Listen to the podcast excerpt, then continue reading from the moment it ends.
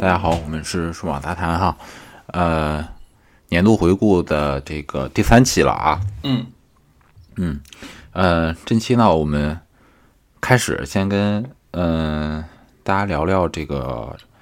呃手机壳。嗯呃，因为我选手机壳的这个标准特别奇怪哈，我选手机壳的标准是这样的，特别难选到自己是喜欢的手机壳。嗯我选手机壳呢，你像好多人他选手机壳，他喜欢这个扬声手机最底部扬声器部位要有保护的，对，我特别不喜欢那个底底下包起来的嗯啊，这是一个啊嗯，但是这个不是最重要的，这个有时候还可以忍。呃，忍忍不了的是什么？就是有很多手机壳它这个电源键、这个休眠键嗯特别特别硬，生硬，那种对那种我就忍不了。嗯啊、因为用我我用这个键，感觉自己用的特别频繁，嗯所以我特别喜欢，就是你这个手机壳套上之后吧，它这个键就跟按原键一样手感的。哦，如果影响手，如果影响了手感，我就这个这种手机壳就特别用不下去。就比如说 Twenty One Tag 就比较用的硬硬一点，对对对对对对，我特别其实挺不喜欢的。是，嗯完了呢，呃，原来也是因为淘宝上的手机壳种类多嘛，样式也比较丰富，嗯就是这几个点一直没达到要求。有的手机壳我还自己把那儿就抠掉了，自己用小 刀把它挖下来，把那个键挖下来，把那个 露出来。我靠，还在呃自行 DIY 的，对对对，还有呃，后来就用了这个官方的苹果官方的硅胶壳。嗯，那个硅胶壳呢比其他的好一点，因为它贴合度呢，呃，基本是贴得很紧的。对，就是建成非常棒，嗯对，建成不会损失，嗯，但是还是比原来的按的手感要硬，差了的，不管对手手感上差了点儿，嗯呃，直到最近用上了这个官方的皮质的这个手机壳哈，嗯这个手机壳做的真是绝了。首先，这个手机壳呢，它做的这个非常的轻薄，就是不像别的手机壳，你套上之后呢，感觉手手机比原来大了半号。重了一点，最对最就好的就是就是 iPhone 七变成七 Plus，最好的一点就是它这个啊、呃按键的手感，就真的你套上这个壳之后，它按键的手感跟你原来的手感还是一模一样。补充一下，那个键是金属键，对，那个键是个金属键哈，嗯感觉用了这个手机壳之后，以后别的手机壳真是用不了了，嗯，所以极极力推荐，但是价格也比较贵哈，没错，嗯。极力推荐这个手机壳。如果你选手机壳的标准跟我一样的话，嗯。啊，我我的标准跟你差不多，但是呢，嗯，其实我对按键没有那么那么严重的要求。嗯要求，对。但是我有一个点，就是说我其实非常非常非常不希望充电口那个位置被包着，因为我有很多配件儿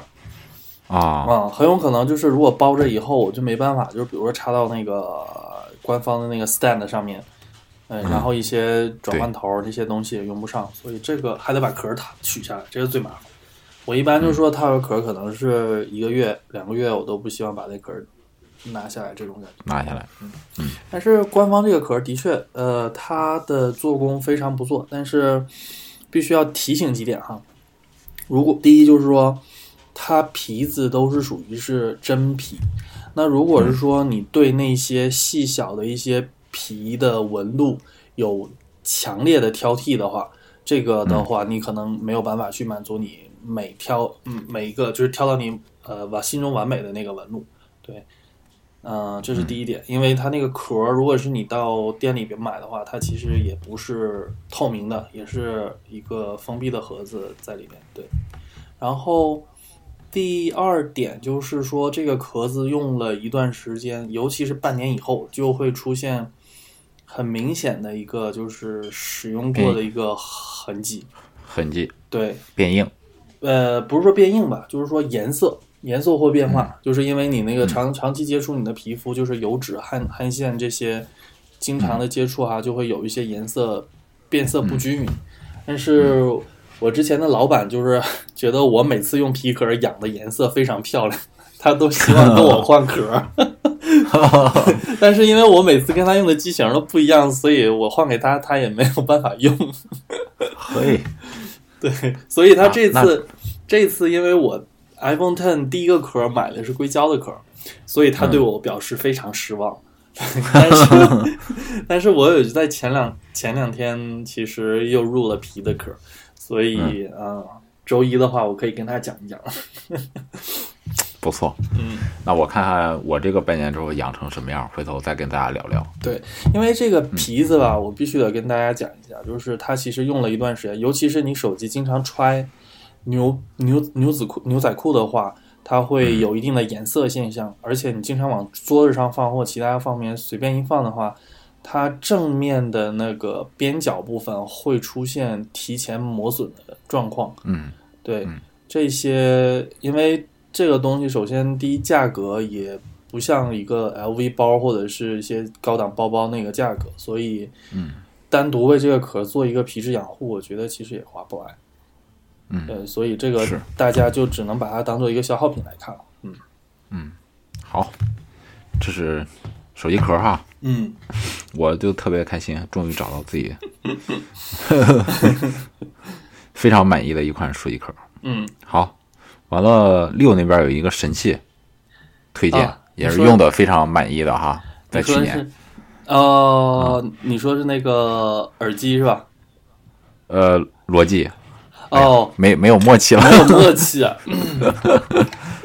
其实我这边逻辑哈、我整理了一下，这一年来我入了三个逻辑的大件儿。啊、呵对，第一个是逻辑的一个 Harmony 的一个遥控器。那嗯这个遥控器刚开始觉得，哎呀，设置怎么这么麻烦？呃，一个一个连，然后还要做一些什么连连接的动作。那后来觉得发现这个超级好用。原来我、哦我桌上放三四个遥控器，就为了看个电视。嗯呃一会儿又打开盒子，打开电视，调一个音箱，然后折腾来折腾去，最嗯后这遥控器一个按键联动全搞定。哦，那嗯很棒，那跟小米手机那个感觉差不多是吧？我我我是用过，就是一些手机的遥控器，比如小米它也有一些什么红外线的遥控器，但是这个东西哈，嗯，我总是觉得一个东西要干一个东西的活儿。你嗯你比如说，我突然间想换个台或把声音调大调小，这个事情对于我来说，如果我伸个手、摁一个按键就能搞定，我为什么还要再打开手机划开解锁，解锁然后找到那个程序，然后找到那个遥控嗯器，然后再去调？对这个就变得相当来说特别麻烦。嗯，嗯，明白嗯，嗯，确实解决了这个便利。对，嗯然后另外一个神器哈，是因为我的一个工作原因哈，需要经常在几个小时之内迅速传传出一个 PPT，然后给一些，传字用的好，呃，对对对，迅速的传出一个 PPT，然后马上就给人去讲一些东西，所以呢，迫切的需求一个就是呃一个研呃类似于激光笔或者是一个演讲器的一个东西。那罗技有一款就是 Spotlight 的一个呃演示棒，那它其实可以代替鼠标做前后翻页，以及做一个就是放大局部啊，或者是呃聚焦到局部这样的一个功能，而且就是还可以，你它是在空中有那个传加速度传感器，你可以去指某一个东西，它是可以代替鼠标的一个功能，所以这个东西非常的好用，体积小巧，而且蓝牙或者是它自己的一个档狗都可以连到电脑上，这个所以非常满意。但不过是价格这部分，大家可能是。对，比较美丽，大概是官方可能是七百多，那呃某网上某宝上可以到六百多这样的一个范围。但它 工业设计确实也值了这个钱，对，它是一嗯非个常精简。对，它是一个铝棒，嗯嗯。然后另外还有一个罗技的一个产品，就是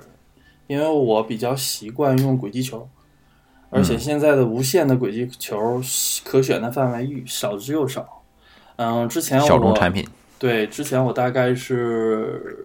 六年前买了一，哎，七年前了，买了一款嗯罗技的、呃 M 五七零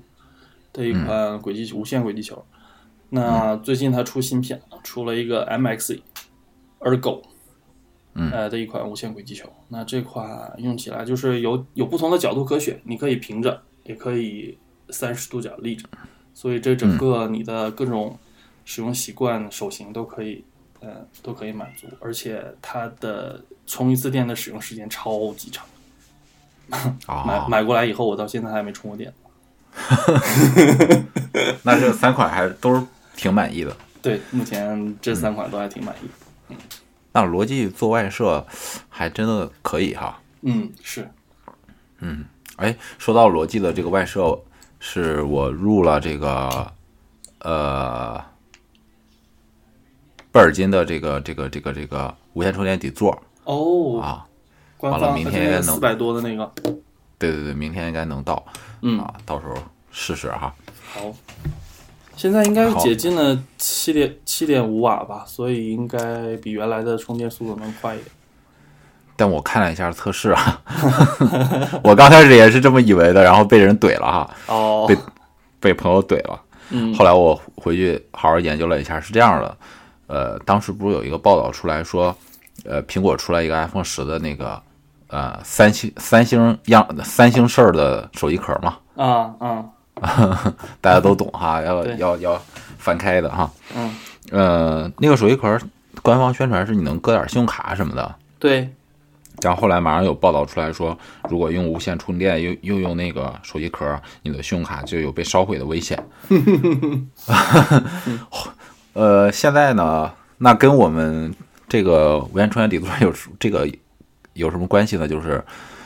呃，如果你用这个无线充电底座，它的七点五瓦高功率充电，嗯，基本上只能延续个八九八九分钟。嗯嗯嗯嗯嗯，然后后面可能是出于这种温度保护啊，对，这这功率就又降下来了，不持久 啊，是八九分钟，也就是燃并卵嘛。嗯你可以放在冰箱里充电啊。但是后来我想了想哈，呃，就是因为我就穷嘛，呃，只买了一个这个底座哈，嗯我我就想了想，那只有一个，我就得考虑我使用的这个场景，我能把它放在哪儿、啊？最后想想就是放床头，呃，因为以前比如说晚上你玩，反正我有这个习惯，晚上要玩手机，嗯，玩着玩着困困了啊，再摸那个线，再怼接口哈，哎呦，那个比较。对，呃，比较麻烦吧。现在就想着，如果哎，那有这个底座的话，相当于你手手机往上一放嗯就可以了。倒头就睡。对对对，但是我研究了一下，就是，呃，像三星做的，其实它也它它也是 QI 的嘛，它也支持这个这个这个，呃，苹果的嗯十和八的无线充电。它那个比较好的一点是什么？它是立式的，嗯呃，立式的你就相当于，呃，比如说你说 OLED 的这种手机的话，你弄个床头桌什么都可以。哦，可以啊可以所以我觉得闹表是吧？对对对，人家这个比较方便哈。嗯还有一种就是我在这个我入这个之前也是先，现在反正先把呃淘宝做做成当成工具嘛，先去上面做功、做功课嘛。嗯我发现有一种呃设计比较好的，就是它这个呃是带磁吸的嗯啊。为什么说这个比较好呢？因为嗯，其实我测试过哈，如果你是八 Plus 的话，你用摩呃苹果官方店里销售的，或者它官网上销售的这个 Morphin 或者或者贝尔金的无线充电底座，它是要求有一个放置位置的。嗯呃，就基本上你得把你手机中间的这一部分搁在它这个底座上。嗯呃，如果放偏了，其实是充不上的嗯啊。如果有磁吸的话，就这个位置更容易，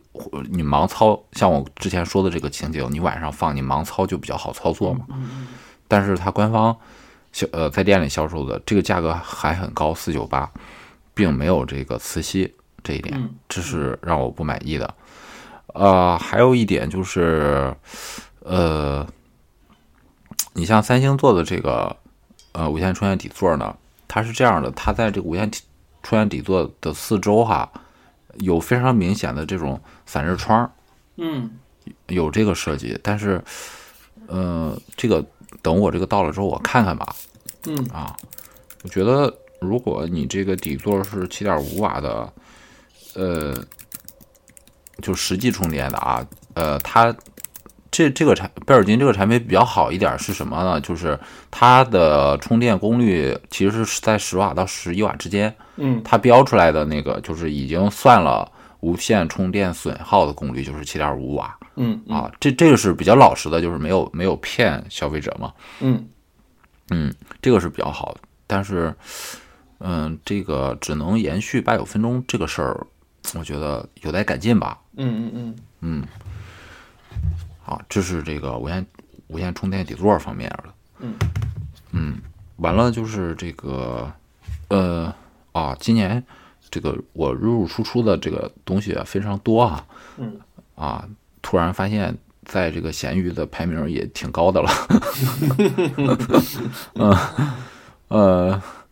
我呃先是在去南京玩之前呢，入了这个 Hero 三神啊，嗯、当时是觉得嗯想去南京周边啊玩一玩啊，看看这个湖啊啊，逛一逛，嗯呃就想拍点拍点视频，然后自己剪一剪。玩吧，要不然也没意思。呃，当时觉得最方便的就是这个呃 GoPro 啊，嗯因为它它有一个配件儿，当时我还在网上先看好的，嗯，呃，它是能你背个背包，它这个有一个小呃卡扣，就是可以卡像小夹子一样夹在你的背包的这个肩带上，对，然后你就可以把 GoPro 放在你的胸前，相当于你走到哪儿就可以拍到哪儿。嗯嗯，当时，呃，买完之后呢，其实没有去南京，就去北去去去不是北京，去青岛的山里崂山里转了一圈儿。嗯我就说啊，不行，这个这个产品不是特别适合我。嗯呃，首先是它的这个呃摄影摄像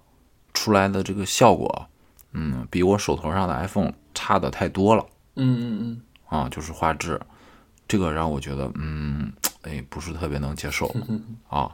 还有一点就是，呃，它这个呃视频确实是拍起来比较方便了，嗯，呃，但是防抖是个非常大的问题啊。即使我用 Final Cut 后期去修，也修不回来了嗯哦啊。这那如果这个画面太抖的话，后期你没法看了就。对对对，啊，但是我呃朋友有录这个呃最新的 GoPro 六的，它绑在狗的身上，他说这个电子防防抖特别的强嗯啊，呃说过几天给我看样片儿，我还没有拿到、啊，我拿如果拿到之后可以跟进再跟大家聊一聊。，OK，那出于这个原因呢，就是拍照拍照的画质不是特别好，然后，呃，视频防抖不行，然后我就把这个产品给又又除掉了。嗯嗯嗯嗯，除掉之后就想，那，呃，既然 iPhone 的这个拍视频的能力和拍照能力比较强嘛，嗯。那我我就主用 iPhone 吧，我入一个辅助的这个配件儿，嗯。然后就研究了一下哈，呃，还是比较相信大疆的，啊，国内有好几个其他的品牌，嗯，这个价格都比较低，但是嗯。还是选，反正钱花了嘛，买一个靠谱一点儿的，就入了这个 Osmo Mobile，啊，大疆的这个啊三轴稳定的这个云台，对，嗯呃，这个东西录完，一呃录完之后呢，就发现确实挺好用的哈。嗯呃，它防抖的这个效果非常非常好。当时我们是呃爬山的时候用了啊，呃，用上这个的感觉就特别像用了滑轨一样啊。哦防抖哦防抖防抖效果确实非常的满意。呃，那不满意就是最后为什么这个产品没有留下来呢？就是它的这个产品，这个产品相对于 GoPro 来说呢，呃，太大了，然后重量太重了，哦，OK，嗯，呃，电池又不是特别的给力嗯啊。当然，它里面有一些杀手级的这种功能哈，比如说你用那个 DJI Go 啊这个程序，嗯。啊，它有两种用法，一个就是你直接用，呃，把像把手机放在这个稳定云台上，然后开机，它自动启动它的呃稳定系统，然后你用原生的相机去拍。嗯，还有一种用法就比较厉害，就是呃，它可以用这个程序，比如说它这个程序里面有接近于三百六十度的这种全景照片。嗯，你把这个举起来，它这个三十五定仪会自动的转接接近三百六十度，每对，转一下拍一张照片，然后帮你做合成。还有一个非常强的这个功能就是移动延时摄影嗯啊，就是它可以，比如说你绕着一个大楼转一圈儿，它会再让让你先选定一个目标参照物，然后呢，这个目标参照物是不动的，然后你绕着转的时候，其他的这个东西都给你做成这个延时摄影。哦，啊，呃，如果你要用单反自己拍的话，其实非常非常难拍。没错，呃，这两个功能挺吸引我的，但是，一旦你用了它的这个程序连了这个硬件之后，耗电就更快了。啊啊，所以呢，呃，一个是不便携啊，你想，我咱不是今年把这个 GR 都给出了吗？嗯因为 GR 之前聊过，它在拍照上已经没有这个七 Plus 相比占到太大的优势了。那，这个便便携性和续航呢，呃，让我挺不满意的，就是会呃会不会让你老有拿起拿起它来用的这个欲望？你老就想，哎呀，挺麻烦的，背个包带着它挺沉的，对。啊，拿出来拍也挺傻的啊，所以就出了啊，由于这两个缺点，但是。呃，如果你是有特别需求的话，比如说你要你有一个小的 live house 呀、平时我去看演出比较多嘛，有个小的 live house，呃，你要拍一些台上的这个演出，真的特别稳，特别好啊。或者你有小的这种视频制作团队这种需求的话，也非常好用。其实，嗯嗯，这是这个 GoPro 和 Osmo 这两个就出了。那现在呃留下来的是哪一个呢？就是这个 DJI 的呃 Spark。，OK，啊，呃，其实六是不不太建议我入这个对 Spark 哈，他对六是建议我最好能入那个 Mavic。对，嗯，啊，那还是因为穷嘛。Spark 说这个 Spark 这个东西是什么呢？呃，你可以把它理解成什么啊？理解成大疆产品系列里系列里的 SE 啊。嗯，对，就是首先它有一些大疆的这个呃技术在嗯啊，呃，但是呢各方面参数又不是顶尖儿的嗯，啊，呃，胜在哪儿呢？胜在性价比对，啊，还有一点就是便携性啊，非常小，携带好方好好带嗯啊，价格不贵啊。呃，这个机器价格不是不贵哈，但是发现你入了这个机器之后，你再买买电池，买买遥控器啊，买买包，慢慢入坑了，奖也挺贵的。对，嗯，感觉大家是主要是赚配件儿的钱。对，呃，现在我已经飞了这个两三次了哈。嗯呃，照片拍了一些，然后呃做了呃正经做的短片，有一个三十秒的短片。嗯嗯、说实话，呃，非常满意。嗯啊，它拍摄视频方面呢，并不能达到大疆，呃，像 Mavic 啊或者精灵四 Pro 这个 4K 的这个级别，它是幺零八零 P 的。嗯、但是对于我来说呢，呃，参数是一方面，就是它整个画面表现哈，像 GoPro 那个它也能幺零八零 P，但是那个画质真的不是特别好。这个画质，呃，起码我在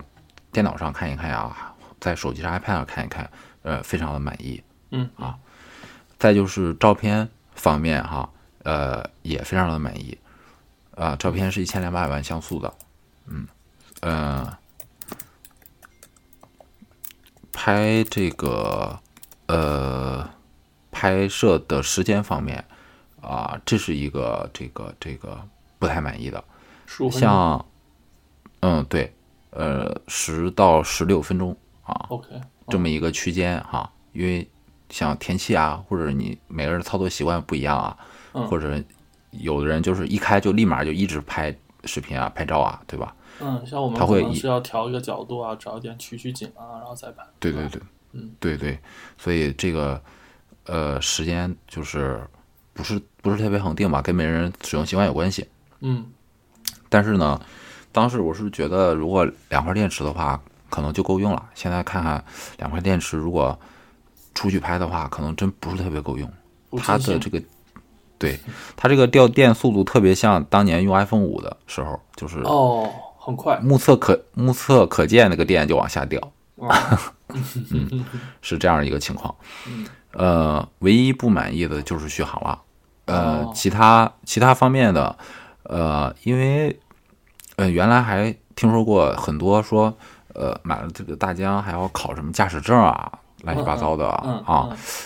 嗯，之前自己也没有接触过哈，感觉这个可能比较难。呃，其实你就跟着它 app 里的这个提示走，呃，非常快就能上手。哎，呃这个我可以帮你问一下，因为我有个同事是有拿到这个无人机的执照。啊，反正现在我现在自己飞呢，没没有什么问题嗯啊。还有就是原来自己比较担心的，比如说，因为我身边两个同事出现过就是炸机啊，或者是呃无人机被吹到海里这个情况哈。嗯嗯呃，对天气情况一直比较担心，也最近这个冬天青青岛风也非常的大。嗯不过它这套系统做的还是非常好。呃，比如说你刚开始起飞的时候，你在五六十米的这个高度哈，呃，它系统不会有任何的提示。但是，比如说你攀升到一百米的这个高度之后哈，嗯呃，它系统马上就会给你提醒说，现在这个风速过大哈，请你尽量保持什么什么样的操作啊，让这个、呃无人机在你视野范围之内啊，还是非常到位的。所以如果呃按照它的这个提示去操作的话，呃，我感觉呃，反正我没有遇到说，嗯，我身边几个朋友，我身边有两个朋友就是第一次飞，第二次飞就全全全都挂了。哦好我还还还有遇到过，呃，连着同一个人哈，连着就是掉了三台无人机哇塞啊，一个人掉了三台，所以当时我入的时候就是比较担心这几个方面啊，但是用下来，首先就是你当时跟我说的画质的问题，嗯。我发现也可能是我呃去拍的时候我是先看了天气的，哦 OK 啊就是光照比较好一点。我挑的是三四点钟，就是顺光的时候去拍的，OK。可能可能跟这个有关系。夜间拍摄还没有测试。嗯嗯。啊，呃，便携满意，拍照满意，操作呃非常容易上手啊，系统给的提示可以非常好的帮你避免这个像炸机啊，或者是被风刮走啊这样的危险。嗯嗯所以我个人觉得 Spark 小这个机器呢，其实是非常非常适合于，呃，你对无人机非常感兴趣，嗯，但是你又有一些担忧啊，你不你暂时不想往里投太多的钱嗯嗯啊，你只是一个普通玩普通的这个玩家，用这款机器，呃，是一个非常好的这个入门款的选择。嗯嗯啊这是我个人的这个体验。呃，还有一点就是当时，呃，在这个无人机刚火起来的时候，身边的朋友都开始用无人机拍视频、拍照。当时我没有用，我是觉得，呃，无人机这个，因为当时，呃，我是比较侧重于照片这方面，不像现在开始喜欢拍视频。照片这方面，我觉得无人机它拍摄的这个视角可能比较单一一些，就是一个这个这个上帝视角嘛。嗯嗯嗯但是实际拍完之后，嗯，你你其实会发现，呃，随着你的这个操控哈，你也可以拍出一些跟呃手机摄影啊或者单反摄影非常像的视角。比如说，很多时候，呃，比如咱们看到有一个高楼，它这个拍摄点儿拍摄肯定是比较好，但你上了这个高楼，你会发现它没有，它不开放这个顶层，哦对啊，或者是你上了这个高楼之后，你发现它的窗户不能打开哦啊，很多时候咱们就要隔着这个窗户拍，或者跑到厕所，趴到那个小窗户那儿去拍。那这样你不是，呃，我不知道大家有没有过这种拍摄经历啊？这种拍摄经历它其实是跟你看。看好的那个拍摄点是拍出来的效果是非常不一样的，没错，受影响非常大。但有了这个无人机之后就非常简单了，啊，你把它飞到那个拍摄点，把镜头调过来就完事儿。对啊，嗯，所以它可以给你，呃，除了给你上帝视角之外啊，可以非常大的弥补你之前发现的一些，呃，就是拍摄的这个拍摄地点，呃，但是用手机或相机没法完成，它可以非常好的帮你完成。嗯嗯，好，这是这个关于 Spark 的呃使用体验啊，当然这个是刚刚入手啊，我们还会遵循。节目的这个主旨，后续再跟大家继续的展开这个话题继续聊。嗯嗯，呃，这个算是我今年留下了的这个这个产品。嗯，今年留下的不多，不容易。对，留的留下来的不多。对。呃，六那边这个 AirPods 是留下来了哈。AirPods 我我一般情况下都会留。对，嗯。然后，另外还有就是小的东西了，那就比如说，嗯、呃，之前其实录入了一款那个 Anchor 的那个拉车线，嗯，那款线目前用起来虽然就是硬了一点，不如苹果那个软，嗯、但是的确是很耐操，嗯嗯嗯、呃，现在也就扔扔到车里面当那 个就不拿出来了。啊，有没有遇到那个不支持此配件的问题？暂时没有，没有，没有，没有，因为 Anchor 的那个线都是过那个 MiFi 认证，认证的啊，那还行。嗯，这个这个问题是好多人就是太便宜买第三方线的时候，就容易触的一个雷嘛。对，其实比如说像我办公室同事，有时候会说就会买那种三合一的线。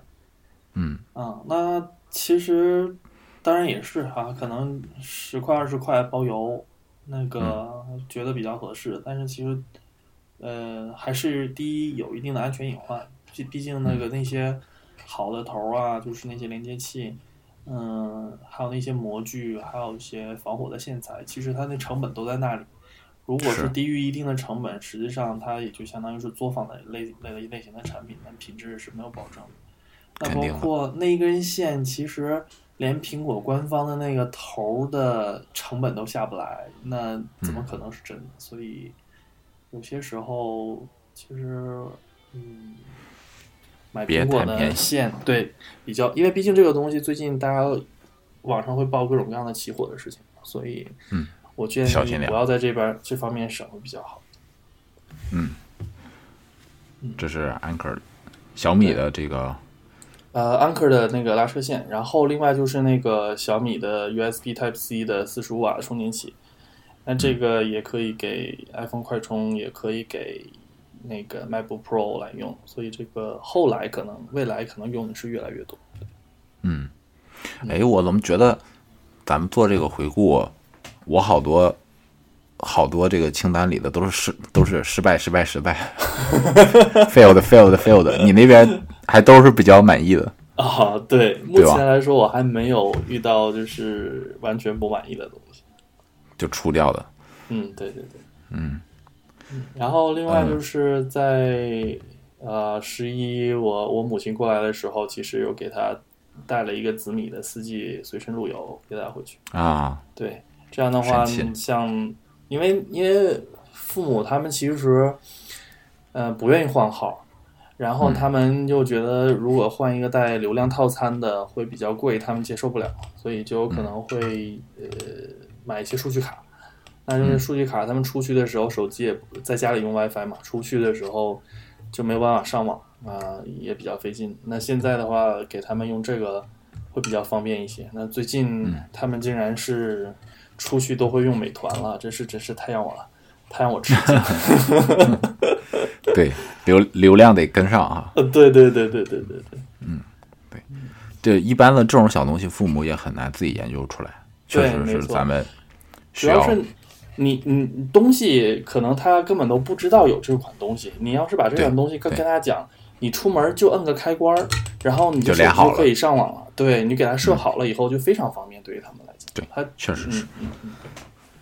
那你这也成功了，那我继续。说，我这边 PS 也出掉了啊，PS 也出掉了，对，PS 为什么出这？呃，先说啊，PS 绝对是非常棒的一个这个产品哈。嗯当然，PS 为什么出掉了呢？首先就是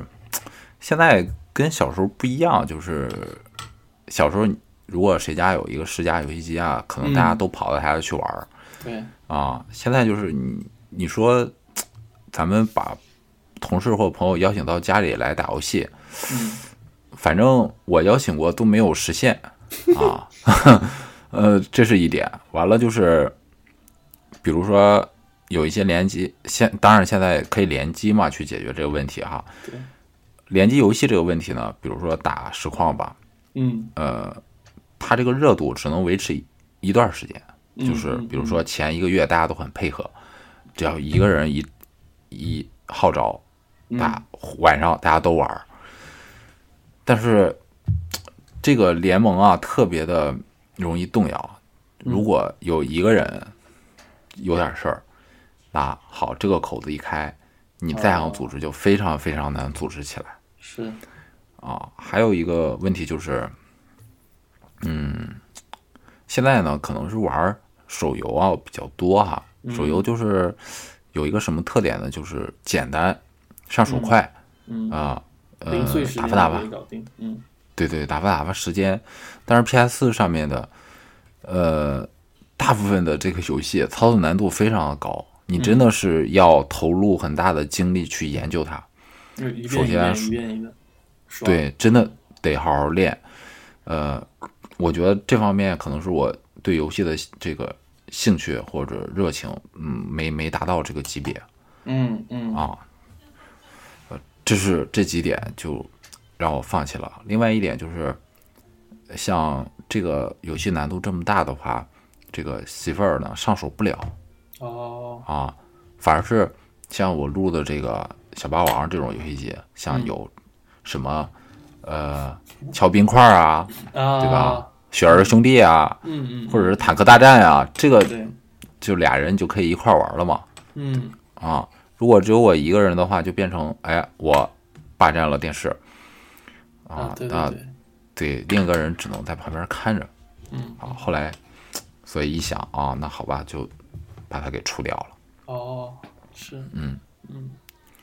呃，B 四叉咱们不是详细聊过吗？对对，啊，嗯因为这个听诊器效应把它除掉了。嗯啊，呃，那这个这个呃，BOSS 的啊，Sound Sports 嗯，啊，就跟跟 B 四叉同样定位的一款产品对，啊，也也当然最后也出掉了啊，换成了这个 AirPods 啊是是，啊。当时出掉这个 BOSS 的啊 Sound Sports 呢，Sound Sports 是一个跟 B 四叉一样定位的蓝牙耳机。嗯呃，是因为呢，呃，发生了这么几个连续的这么几个事儿，一就是同样的一种情况，啊、比如说我今天充好电了嗯啊，连着用了几天，啊，忘充电了，拿起来，哎，下楼了要用了，发现没电了，啊，它这个电池使用时间相比于 B 四叉和 AirPods 来说，是一个非常非常大的这个弱点。对，嗯，还有一点就是 B 四叉比较好的是什么？它充电是用的蓝天领口嗯啊、这个充电用的是这个这个 m 就 BOSS 那种嗯对自己的 micro USB。我家呢又没有几个这种口，所以老忘了充电。充电的时候还特别麻烦，专门还得再蹬一根线嗯啊。完了，这个也出掉了啊。好，这是回顾了我大概是今年的这些嗯数码产品哈。呃，然后啊，这这一期我们聊的时间比较长了，嗯然后就是呃小米的那个两个净化器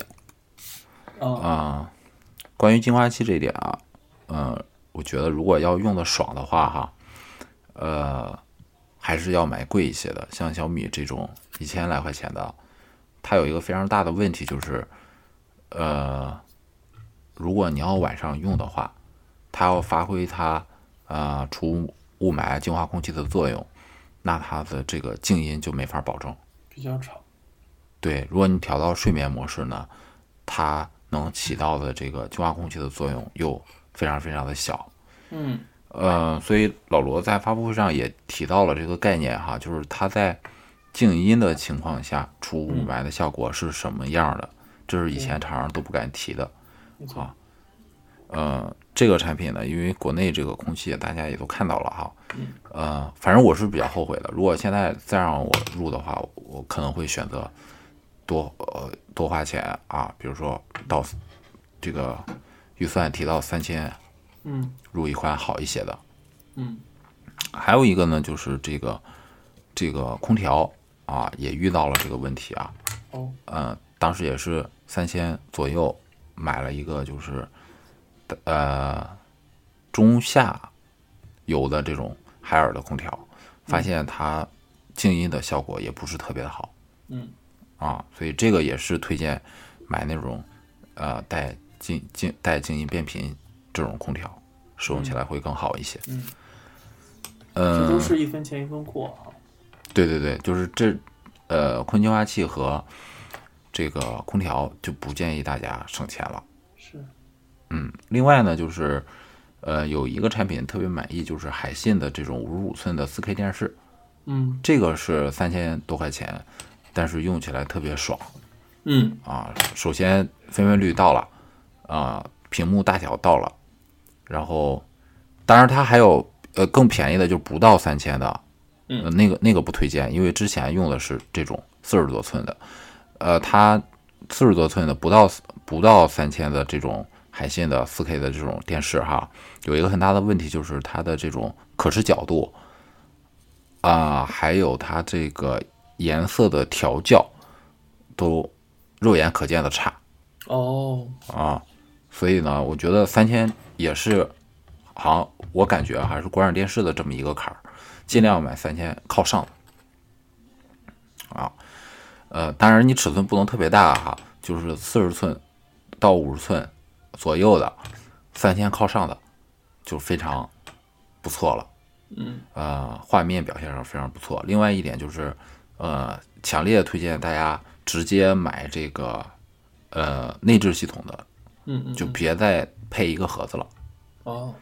嗯，就是你的电视如果它自己带一套智能系统，就比较好。那在这方面呢，呃，当时也是研究了一下，因为六用的是索尼的嘛，对呃，当时研究了一下，就是，呃，我也肯定是知道索尼这个面板是比较好的啦，夏普的。嗯为什么没有选呢？就是，呃，他们内置的这个系统现在还是国产的做的更好一些。嗯呃，一个就是它呃，现在国产的这个电视机，呃，它内置的这个系统其实都会跟比较大的几个呃视频网站合作啊，要不就是跟什么优酷、爱爱奇艺啊，要不然就跟什么腾讯啊，要不然就跟搜狐，它都是有合作的。是的啊，这样你片源有保证啊，而且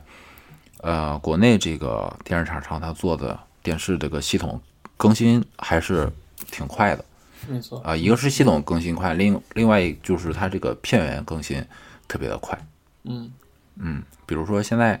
如果我拿我现在看电影是这么一个模式，就是我有一些电影我是能拿得准，肯定是一个好电影，我一定要去院线去看的。嗯还有一些电影，比如说只是看个热闹或者爆米花似的，或者是一些国产电影出来，我不知道好坏的，那我就买我这个电视里面内置系统的这个会员，一年也就是一两百 一两百块钱，它这个大概也就是比院线的晚一个来月就能上，是是或者再晚一点儿啊，这样你拿不准的这些片子呢，就直接在电视上就看了，嗯，非常的方便。嗯，所以这个是大件儿里入的比较满意的。嗯好，那我这边对于一七年的这个数码方面的这个回顾，大概就到这儿了。OK 嗯，那基本上我们都差不多讲完了。差不多了哈。嗯嗯，也是鏖战了这个一个小时。好，那我们这期要不然也就先到这儿好，啊，那就谢谢大家一七年的这个支持啊，我们一八年见，拜拜。拜拜。